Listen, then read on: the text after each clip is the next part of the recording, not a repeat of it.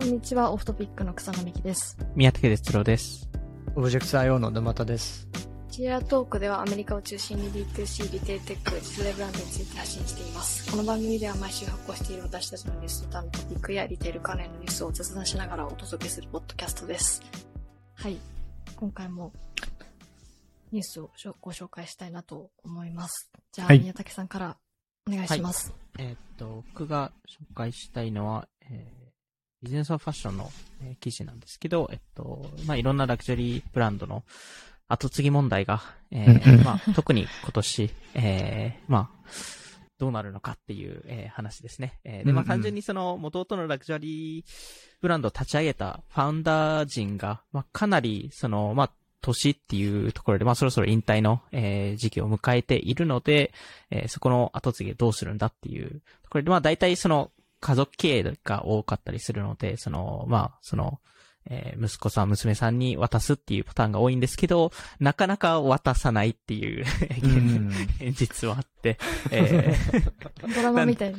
そうですね。なんで、あの、あの、よく、あの、特に LBMH とか最後の方話しますけど、あの、よく LBMH とか言われてるのは、その、リアルサクセッションって、あの、アメリカの、あの、メディア王、メディア王でしたっけ、えーっていうドラマがあるんですけど、はいそれの、えーそれの、ほあの、本当のバージョンっていう、ふうに言われてる。後継ぎ問題の話のドラマみたいな。そうですね。あの、なんでまあ、その記事の中で、えー書かれているのが、まあ、まずプラダとか、えーは、えっと、初の外部 CEO、えーを、えー雇って、えーで、えっと、プラダのブランド自体、えーうんうん。も、えっと、新しい CEO を採用して、で、ただこれは、あの、完全にその後継ぎの、えーまあ、ちょうどその間の時期っていうタイミングで、えっと、採用したみたいな話になってはいるので、えー徐々にその、あの、まあ、今、co CEO の、えーあの、まあ、元々ファウンダー陣の、えっと、まあ、息子さんですかね。長男の、えーロレンゾ・ベルテリさん、えーが、えっと、おそらく次の、次のリーダーになるんじゃないかっていう話にはなっているんですけど、まあ、まだ何も決まってなかななかったり、まあ、シャネルも、えーあの兄弟が、まあ、今、70代、えーに入っていますし、えージオルジオ・アルマーニも、今88歳なんですね。すごいですね。すごいですね。まあ、川久保さんとかもね、多分、うーん。コムデギャルさんの川久保さんとかもあ結構なそうですよね、多分。ご年齢にはなると思うんで。うーん。なんで、まあちょっとどういう形で、まあそれぞれ、あの、後継ぎするのかっていう話の中、まあ、おそらく一番動きがあるのが、えー、なんか年一で話してますよね、LBMH が。うんいや、年一じゃないんじゃない 半年一ぐらい。半一ぐらい。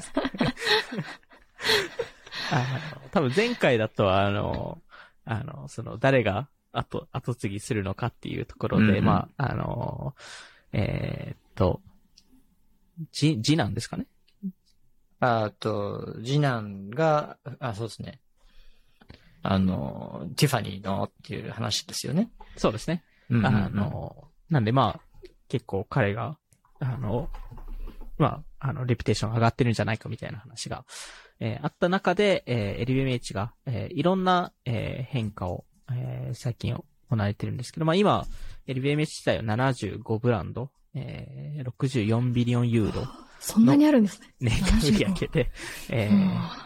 まあ、かなり、えー、まあ、えっと、すごいことになっているんですけど、えっと、まあ、アルノーさん、えー、まあ、今のファウン、ファウファウンダーっていうか、その CEO ですね。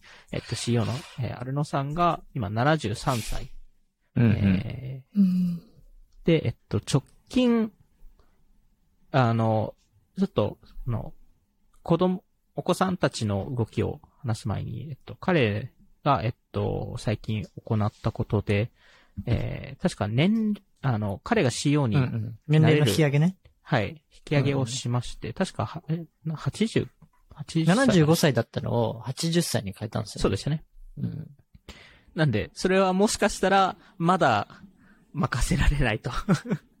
あと7年間任せられない可能性があると、えーいうところで、まあ、引き上げたんじゃないかなっていう、えー話が、えーまずありますと。なんで、うんうんうんまあそこで、えーちょっとどうなるのかっていうところがあるんですけど、今、えーアルノさんの、えー子供たちは、えー24から47歳の間。そうですね。で、えっと、5、ん ?5 人でしたっけ？確か。5人でしたね。ここにですね、お母さんが確か違うんですよね。そうですよね。うん、あの、最初の二人と多分後の三人が違うんじゃないかな。そうですよね、確か。ん。なんで、えっと、一番上が、えーデルフィンさん。女性の、えーはい。はい。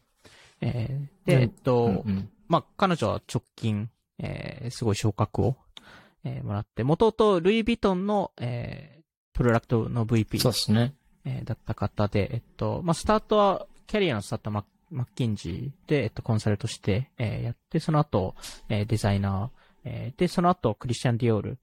で、えっと、多分10年ほど、あの、クリスチャン・ディオディオールの靴、えーの、えっと、デパートの担担当をしていて、その時にクリスチャン・ディオールってすごい伸びて、えーいたので、で、まあ、そこの、えー評価もあって、えっと、その後、えっと、ルイ・ヴィトン、えーで、えっと、まあ、過ごしてたと。えーで、最近ですと、ディオールのプレジダン、プレジデント &CEO、えーになりましたと。いやー、すごいですね。すごいですよね。うん。ディオールって多分売り上げ1兆円以上ありますよね、今。うーん。そこの CEO ってことですか？そこの、えっと、そのブランドの CEO です、ね。ブランドの CEO。ははい。で、えっと、うんもともとその、えっと、ブランドの CEO であったピエトロ・ベッカリさんは、うんうんえっと、ルイ・ヴィトンの CEO に直近になったので、なんでまあ、一番 CEO のポジションとしては、グループの中で、あれですよね。え LVMH 全体の CEO の次に位が高いやつそうですね本当にビトップレベル。単体の CEO って。うん。いや、なんか、うんベッカーリさんもディオールをなんか4年で3倍にしたみたいな。じゃあそれなんで、すその配下にデルフィンさんがいたので、そうっすよね。そういう意味だと多分すごい、えー、まあ、評価されて、えーうんいる方かなとは思いますね。一番有力なんですか？今は多分、あの、上の、その、まあ、娘さんと息子さんが一番の有力候補なんじゃないかなっていうふうには、うん。まあ、まあ、年も離れてますからね。そうですね。長女ね、長男って。あのまあそうそうもそその、そのうん、次の、そその次男から結構離れてるんで。う。そうですね。うんん。なんで、まあ、まず長男の話からすると、長男がアントニン、えー、アレノさんなんですけど、まあ、元々ベル、えー、ベ、ベルルッティの、えっと、えー、グループ、えーコ、コミュニケーションとかですね、確か、えっと、やってた。あと、うんうん全、グループ全体の、えーイメージとか、えーそこら辺を、えっと、えー担当していたんですけど、えー、もともと、実は、えっと、えー、LVMH のマーケチームで働いてた時に、えーこれ2005年です。なんで十、十何年前ですけど、うんえーまあ、インターネットスタートアップを立ち上げて。で、えっと、確か売却まで持ってった気がするんですけど、で、えっと、その後 LVMH の広告部、えー部隊に入って、えーで、えーその、え2年後に、えっと、ルイ・ヴィトンのディレクト・オブ・コミュニケーションズっていう、えーところ、えーで、えっと、ロロピアナの、えー会長だったり、えーブルールッティの CEO だったり、えーして、で、直近が、えークリスチャン・ディオール SE、うん。えーの、えっと、CEO として、えー選ばれましたと。兼務っすよね、全部。そうですね。確か。全部兼務。うんベルルッティの CEO やりつつ、あのクリでクリスチャン・ディオール SE と単体のディオールのその違いみたいなのって、えっと、ディオールはブランドです。なんで、デルフィンさんはうんうんブランドのディオールの CEO となりますと。で、うんクリスチャン・ディオールっていうのは、えっと、えっと、じゃあディオール SE っていうのは、えっと、ディオールっていうブランドがふ含まれた、えっと、ものになるんですけど、あの、えー基本的にその、えーそのアルノー家の、えっと、が、えっと、LVMH 全体をコントロールして議決権が、も持ってる、あの、母体ですね。うんうんうんなんで、そこの CEO っていうのはかなり、まあ、重要、大きな、えー役割を、えーえーまあ、あの、まあ、表してるんじゃないかなっていうところですね。うんうんまあなんで、デルフィンさんはどちらかというとそのプロダクトにより近い。そうですね。っていうところですよね今、今現在は。なんか彼女はその売れるバッグがわかるみたいな、そういうのどっかでうん。記事で見ましたけど。なるほど。なんで、えっと、まあ、えっと、その二人が多分今一番の有力候補で、で、まあ、それ以外ですと、前回も話した、えー、アレクサンドルさんうんうん。ですよね。えっと、はいまあ、あの、まあ今、ティファニーの、えー、プロダクトとコミュニケーションの、えー、トップで、えー、まあ、えー、リモは、えー、を元々リードし、えー、してから、えー、まあ、あ今、ティファニーにいるというところで、で、えっと、しその下がフレデリックさんですよね。はい。タグホイヤー。うんはい。の CEO ですね。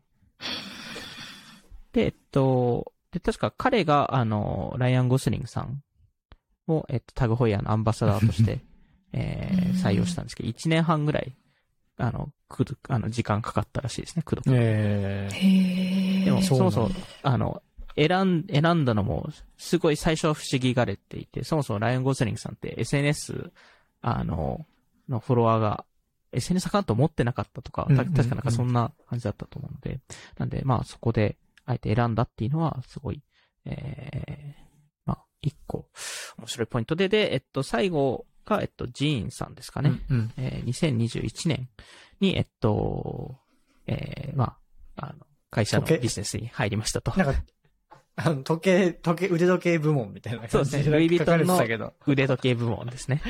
みんな、なんか腕時計練習、練習で腕時計から入るのかなみたいな。まずはスタートは。あ、でもデルフィーンさん多分靴から入ってるんで。ああ、そっか。うんでも、あの、そうですね。あの、今、ルイ・ヴィトンの時計部門の Director of Mar keting and Development ですね。へー24歳なの。ね、それで。デ24う歳。わーィレクター、いわゆるね、ファッション業界、海外のディレクターってめちゃくちゃ偉い人ですからね。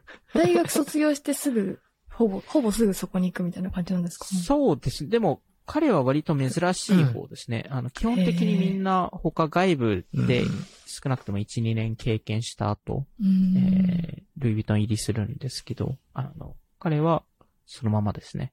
へえ。いや、みんな強い、みんな強いところにいますね。そうですね。まあでも、あれなんですかね、その、CEO の、まあ、上限の年齢を引き上げてるってことは、もう、もうなんか、6、7年いるってことじゃないですか、さらに。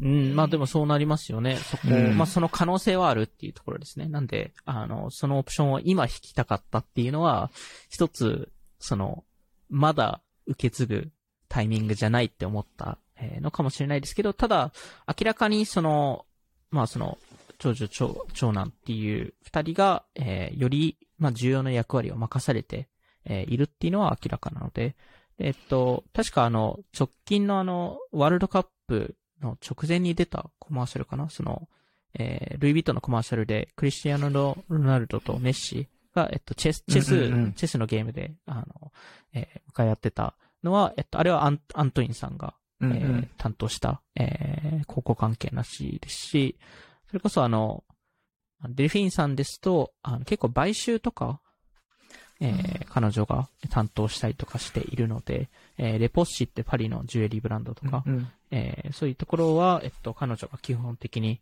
えーメインスポンサーとして、えー見つけて、えー確か、ディオールの、ディオールでその、ラフ・シモンズをクリエイティブディレクターとして採用したのも彼女が、えー基本的に裏方にいたらしいので、なんでまあちょっと誰が、あの、次の CEO になるかですね。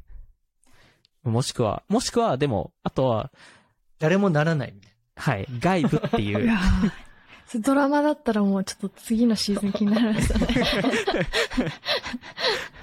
えーっつって、確か、それもありえますもんね、確かに。うん。で、特に、あの、エリベミシですと結構強い CEO 軍がいるので、元ティファニー、うんディオール、あの、うんセフォーラの CEO がいるので、その3人が、まあ、強い。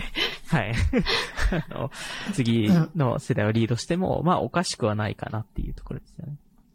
その、身内と、その、いや、社外から登用した、まあ、その重役とを、なんかミックスしてるのが、うんなん。かすごい、なんつうの、うん。なんか狡猾な感じっていうか、うん。う んそのベルナールさんのなんか、そういうところが出てんのかなってちょっと思いましたけど。うん。確かに。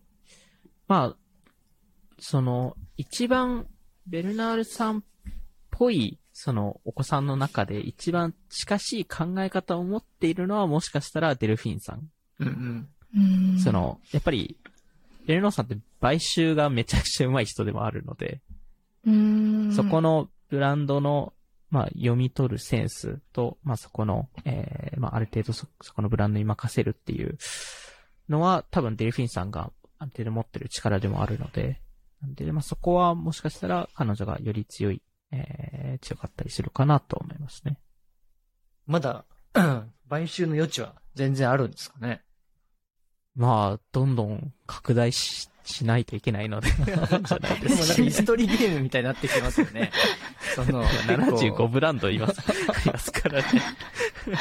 いや、なんかその、ゼロから作るってやっぱなかなかもうラグジュアリーそんなやらないじゃないですか。うん。うん基本的にはもう今あるブランドを、その、既存のなんか、まあ、ラグジュアリーコングロマリットの中のバリューチェーン使って、さらに伸ばしていくみたいな、うんそういうすごいわかりやすい戦略でここまで来てると思うんですけど、いや、その、いや、まあ、エルメスとかはまだね、買われてないですけど、うん。なんかどこまでその、余地があるのかなとか思って、なんかそうんの、アメリカのブランドを結構いろいろ見始めたのも、なんかヨーロッパももはや、なんか、なんかそういうところが対象になるブランドがないみたいな話なのかなとかもちょっと思って、うん最近ラルフ・ローレンとかの話も聞くじゃないですか。